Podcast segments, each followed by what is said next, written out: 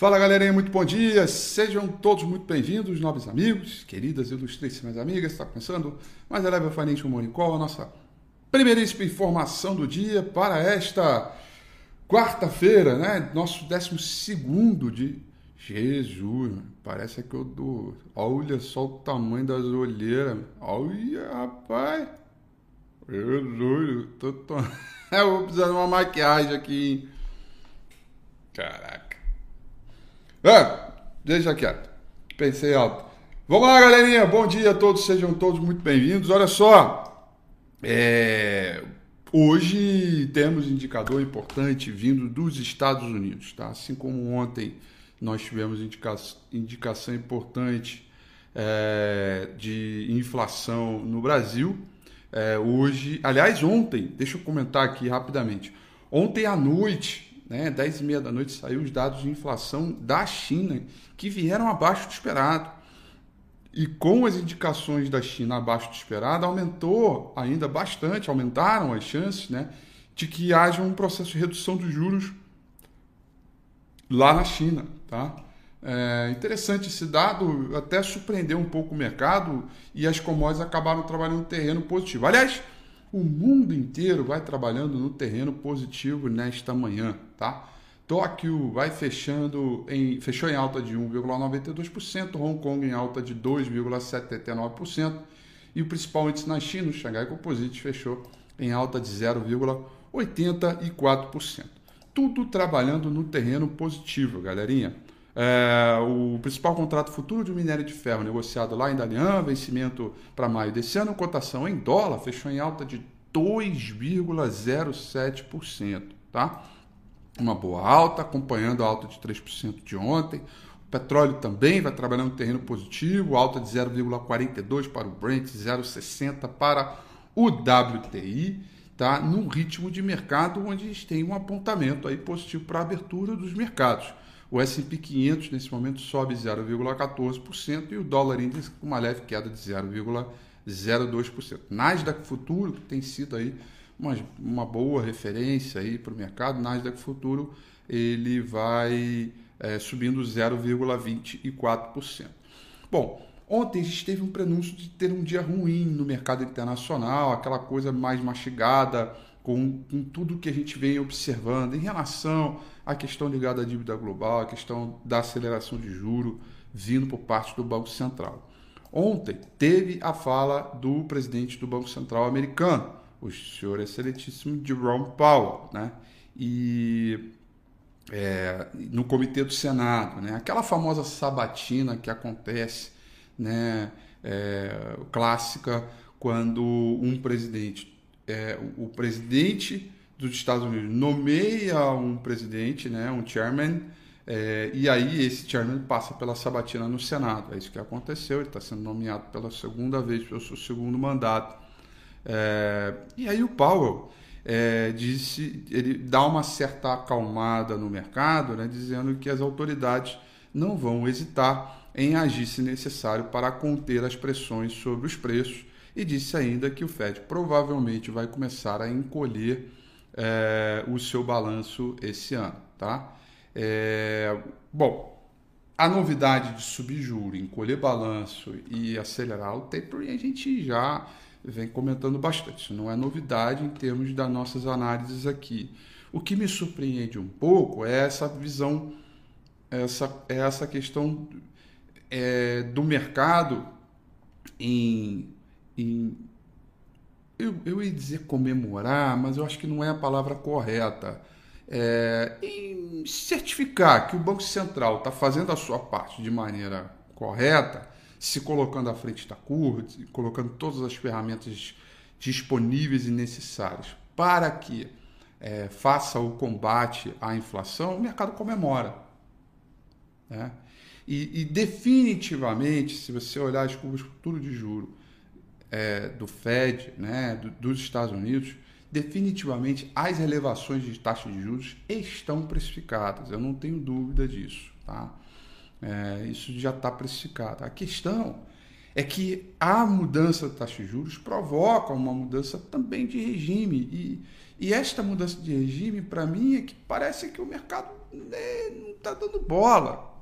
Não está dando bola. A mim me surpreende, tá? É, a mim me surpreende. É, de qualquer forma, é algo que a gente vai monitorar, tá? Porque essa análise, enfim, ela posso errar, etc. Eu acho que eu estou indo mais pelo ABC do, do, do mercado, né? Se você sobe juro, você tira dinheiro de mercados mais arriscados para comprar tesouro americano. Não é à toa que o Treasury de 10 anos está em 1,73, vindo de uma alta de 1,41, né? É uma alta bem expressiva, tá?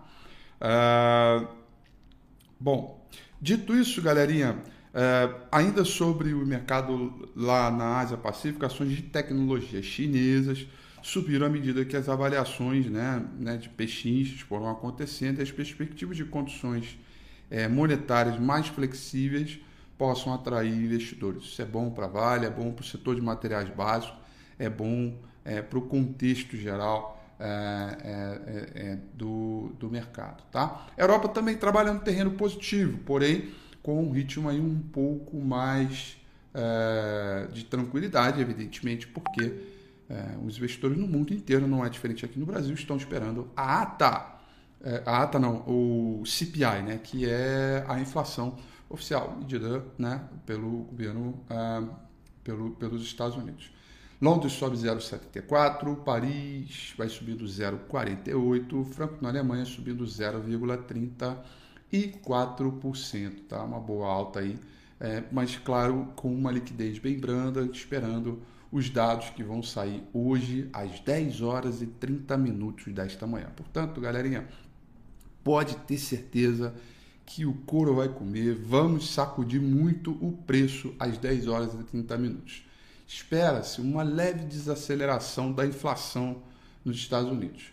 Em novembro, o CPI Core ele veio 0,8%, tá? É, da ordem anualizada veio 6,8%, é, né, que foi aquela maior alta em uma década e tal. Se confirmar de medianas das expectativas para o mês de dezembro, o CPI hoje, é, espera-se uma alta de 0,5%. Ou seja, espera-se é, uma leve desaceleração em relação ao registro de novembro. Tá? É, e que seria interessante isso acontecer. E, e, aí é pegar a desaceleração, né? É, é, entender a interpretação do mercado e a atitude no contexto geral de que o preço deverá fazer em função desses movimentos, tá? É, tá aí, tá, tá, vamos acompanhar 10 e meia da manhã para você que está aí no trade, gosta de operar mini índice, mini dólar, é, e, evidentemente, procurar as oportunidades. A bolsa verdadeiramente está muito barata, tem muita oportunidade. É, é, tá, a coisa está indo. É, hoje a gente pode buscar mais esses movimentos. Tá? Depois, ao meio dia e meio, a gente vai ter dados de estoques de petróleo. Tá? E aí, às 4 horas da tarde, às 16 horas de hoje, nós vamos ter o chamado livro bege, né? que é um livro uh, que fala é, eu, eu, faço a piadinha de sempre, né? O livro bege que não é bege. É, mas é um livro importantíssimo, tá? A gente brinca com esse livro, é, The Beige Book, né? É, ele é importante porque o livro bege ele registra todas as atividades é, é, de, de, economia é, sob a ótica dos diferentes distritos, né? Eu não, eu não sei se vocês é, sabem disso, mas eu pouco falo, né? é que existe um banco central, o bancão central, liderado pelo Jerome Powell, né? mas os Estados Unidos, por ter as suas federações, os seus distritos, né? ele também tem bancos centrais é, nos, nos seus distritos. Né?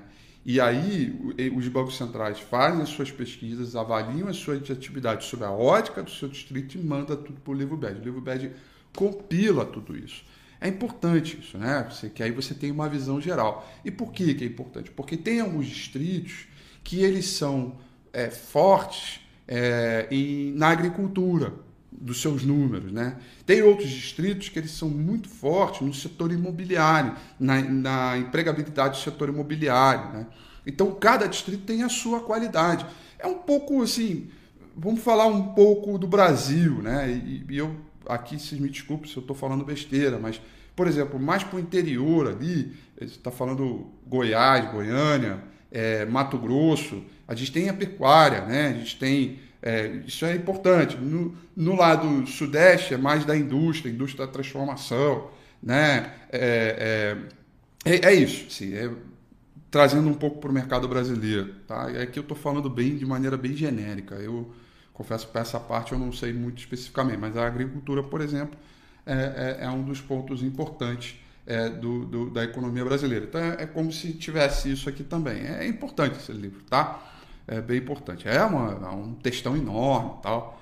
A gente acaba lendo aqui, resume tudo para vocês, tá? Então essas são as nossas agendas importantes aí é, para a sessão de hoje. E é, assim como a gente disse é, lá no domingo com o Rafi passado, né, a cara é de fundo duplo. Né? A cara do mercado até agora é de fundo duplo. Vamos falar aqui do fundo duplo por quê? Né? Tá aqui, né? É, a gente mais uma vez veio testar a região dos 100.200, é, 100.000, 101.100, 100.300 e o mercado veio rejeitando. Né? Saldo de volume acompanha o movimento, ele rejeita a perda desse ponto. E aí, para que a gente tenha aí uma condição bacana aí de, de, de, de, de fundo duplo, o ideal seria voltar a trabalhar acima dos 105,200, 105,300. As condições técnicas em termos de market breadth, a contagem de papéis em relação às médias, é, a contagem dos papéis que trabalham acima ou abaixo da média móvel é, de 50 e 200 períodos estão cada vez melhores, divergiram nos fundos. A gente tem uma condição é, técnica boa para tentar um repique, mas evidentemente não ainda há um, um, um, um quadro é, de reversão, tá? É um estágio de consolidação muito claro, né? Eu, eu falo isso sempre, né? Para que a gente entenda é, é, quando está formando uma consolidação, basta três testes. Né? Tem um na resistência e dois no suporte, que é o caso aqui do Ibovespa, olha aqui, ó, tá vendo? Ó, tem um aqui na resistência e dois no suporte, tá vendo? Então a gente tem a consolidação, é, ou pode ser o contrário, né? Dois no suporte, um na resistência, a mesma coisa, forma aquele caixote, o preço fica ali oscilando é, entre é, esses extremos, esperando o rompimento né, dos extremos para começar a definir um pouco mais de tendência. Então, foi lá no 100 mil, pipocou, quase perdeu, é, voltou a trabalhar é, em alta e aqui a gente está é, com alguma, é, digamos assim, estágio de consolidação e, enfim, nada que a gente pudesse é, é, trabalhar aí no, no ritmo de, de alta é, para o mercado. Tá? Então, a sensação hoje para abertura é uma sensação boa, é, e é só sensação mesmo, tá? porque o, o, o que a gente precisa, na verdade, é de um CPI aí um pouco mais acomodado para entender aí o ritmo de mercado, mas eu também entendo que o Ibovespa está vivendo a sua própria dinâmica, tá? É, a gente tem uns preços muito amassados, muitos papéis sobrevendidos, setor consumo, varejo, setor imobiliário, né, jogado às traças, tá? É, e aí a gente agora, evidentemente, precisa aí é, entender como é que está esse apoio, né? Esse apoio ao mercado e, e, a preferência do mercado brasileiro em relação aos demais mercados quando coloca ele é, diante é, é, de outras cestas de mercados emergentes. Tá bom, galerinha? São essas, portanto, as informações para o nosso Morning Call de hoje. Eu desejo a vocês aí uma excelente quarta-feira, bons negócios, muito ligado às 10 horas e 30 minutos, tá? Vamos ficar atento aí. Um grande beijo, um grande abraço a todos vocês, para a galera do Fundão, para todo mundo que está aí. Hoje tivemos presença especial aí da Thales e de todo mundo de, da turma que está sempre aí. Eu, eu, eu sou muito grato por todos vocês e a gente tem que marcar o encontro temos que marcar o encontro. Vamos trazer essa galera de Goiás e Goiânia para São Paulo. A gente tem que marcar esse encontro aí, tá? Deixa essa pandemia, esse troço de Ômicron por aí, para lá né? que aí vai todo mundo se ver. De preferência, a gente faz até um morning call todo mundo junto. né? Vamos envolver todo mundo. Um beijo a todos. De olho às 10 horas e 30 minutos. E até amanhã. Tchau.